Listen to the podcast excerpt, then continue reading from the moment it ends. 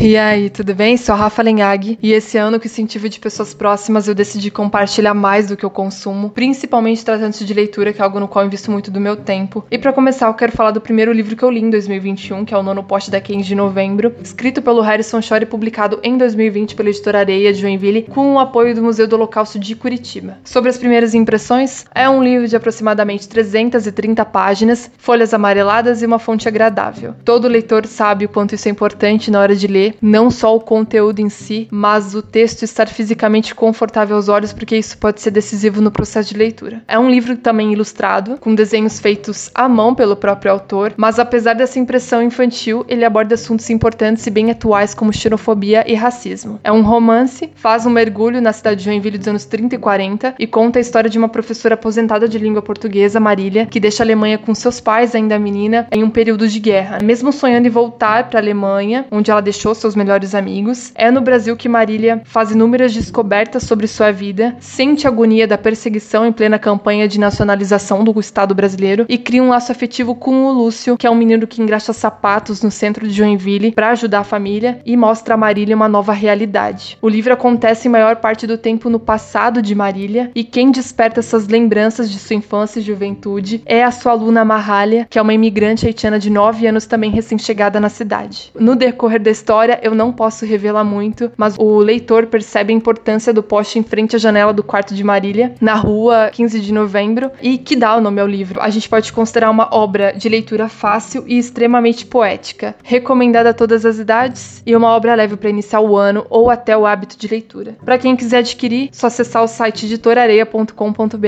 E é isso, espero que tenham gostado. Um forte abraço.